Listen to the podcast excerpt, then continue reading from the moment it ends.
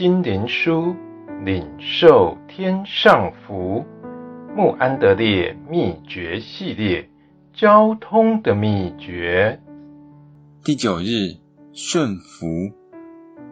你们要听从我的话，这样我也做你们的神。耶利米书十一章四节。神赐给以色列人律法的时候，也赐给他们上面所写的这一条命令，但是，以色列人并没有能力遵守律法，所以神再赐给他们新约，使他的百姓能活出一个顺服的生活来。我要将我的律法放在他们里面，写在他们心上。耶利米书三十一章三十三节，且使他们有敬畏我的心，不离开我。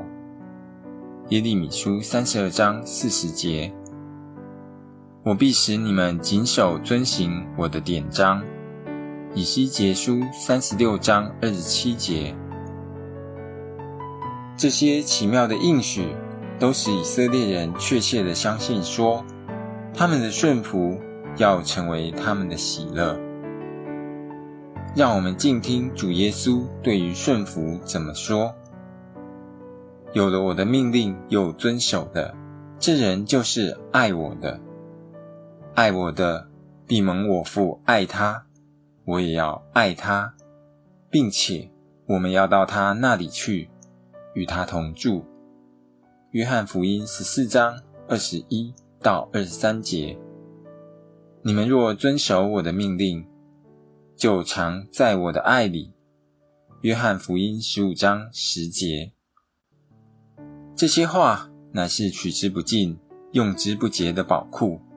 信心坚定的信靠基督，能叫我们活出一个爱和顺服的生活来。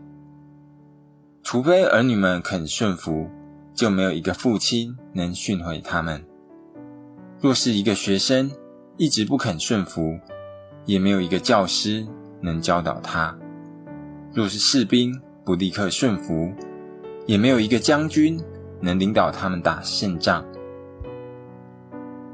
祈求神把信心的生活，就是顺服的生活这一句话铭刻在你的心里。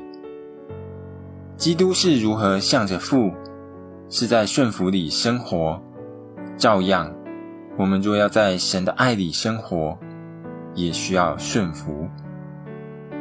可惜有一种思想太普遍了，就是我不能顺服，这太不可能了。是的，顺服在你是不可能的，但在神却不然。他曾应许说：“我必使你们谨守遵行我的典章。”以西结书三十六章二十七节。祷告神，也默想这些话语，圣灵就会明亮你的眼睛，使你有力遵行神的旨意。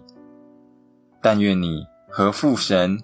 并主耶稣基督的交通，只存着一个盼望和目的，就是决意要活出一个安静的、坚定的、没有不同意见的顺服生活。